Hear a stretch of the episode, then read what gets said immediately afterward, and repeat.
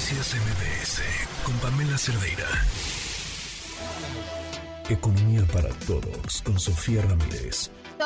Sofía, ¿cómo estás? Muy buenas tardes. Buenas tardes, Pamela. Muy emocionada porque la verdad es que hemos hablado de que en este trimestre ha crecido la economía pues a tasas que sorprenden. Hemos tenido un auge de los servicios y también habíamos tenido, como te acuerdas, un incremento en los empleos formales, los registrados ante el INS, que ya estábamos en semáforo verde, que aunque abril no estuvo tan bueno, pues enero, febrero y marzo sí, entonces alcanzaba para cubrir abril.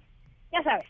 Y resulta que con los datos de la ENOE de esta semana, que esta semana apenas vamos en martes, pero ya tenemos muchos datos, eh, encontramos varias cosas. Primero, el, la tasa de desempleo cayó a su mínimo histórico desde el principio de la serie, es decir, desde 2005. Punto número dos, ah bueno, y quedó en 2.7% eh, de la población eh, que busca un trabajo. Eh, punto número dos, fíjate que creció también la informalidad laboral. Esas no son tan buenas noticias. Ya me has escuchado decir que la informalidad laboral pues tiene menor productividad, hasta seis veces menos productiva en promedio, lo cual en un sentido o en otro se traduce pues en menor ingreso tanto para quien lo contrata o la contrata como para el trabajador o la trabajadora, porque al final, pues en el margen, la productividad es un indicador del ingreso que reciben las personas por trabajo realizado.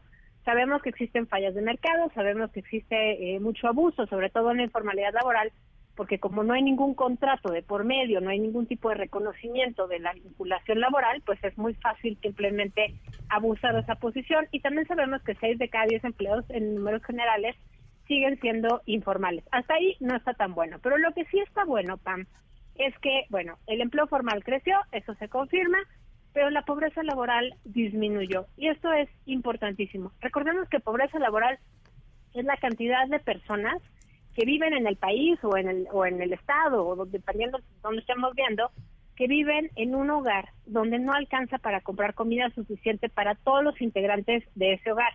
Si tú y yo vivimos juntas, pues entonces con tu ingreso y el mío tendría que alcanzar para alimentar a tus hijos y a los míos, y a los maridos y a quien sea que viva con nosotras. Pero si resulta que yo pierdo mi trabajo y con tu ingreso no alcanza para comprar canasta mínima alimentaria para alimentar a los míos y a los tuyos, entonces ese hogar, digamos, está en pobreza laboral multiplicado por el número de personas que viven ahí. Bueno, dicho lo anterior, ahorita tenemos una meta, pues esta meta ya la teníamos desde antes, teníamos una meta de que la pobreza laboral sea solamente el 20.5% de la población.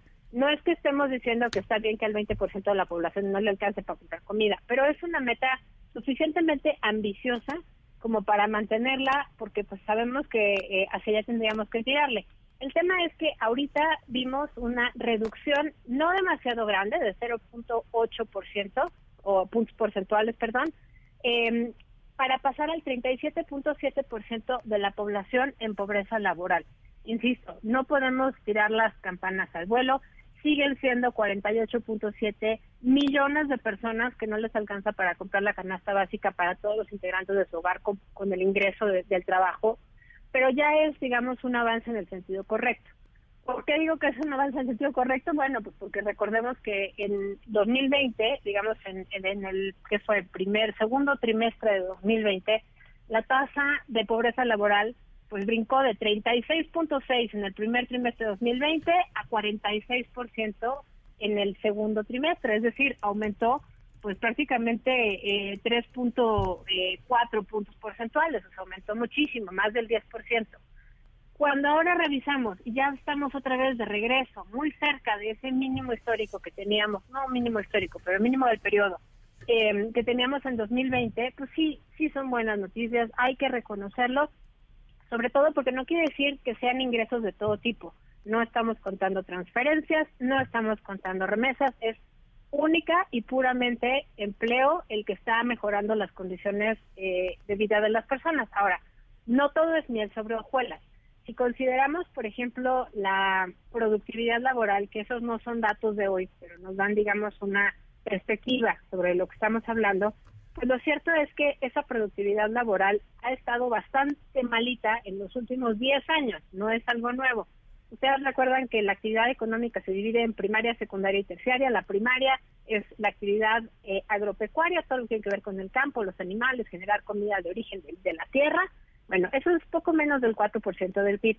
Luego viene la secundaria. La actividad secundaria es toda la industria que transforma lo que sacamos de la tierra, ya sea minería, manufacturas, procesamiento de comida, etcétera. Eso es aproximadamente una tercera parte del PIB. Y el resto, dos terceras partes, son todo tipo de servicios financieros, no financieros, consultoría, eh, servicio de seguridad, servicio de lavandería. Bueno, todo eso para contarles, Pam, que en el último año la productividad laboral prácticamente del 96% de la economía, sector, digo, actividades secundarias y terciarias, está en números rojos, las actividades secundarias está en menos 1.2%, las terciarias en menos 2.7%, y así venimos arrastrándolo desde hace 10 años.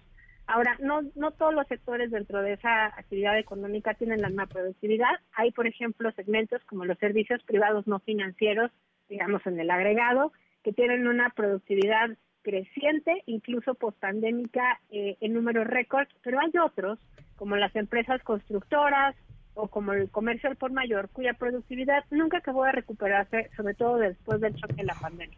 Entonces, son noticias de claroscuro, tan nada es malo eh, por sí mismo, eh, pero sí tenemos un amplio camino todavía que recorrer, porque pues esperamos que eh, regresemos no solo a niveles, digamos, de mínimos históricos de pobreza laboral, sino que real podamos llegar a este punto donde, digamos, solamente el 20% de la población o nadie tiene hambre derivado de que no le alcanza con el ingreso laboral de su trabajo.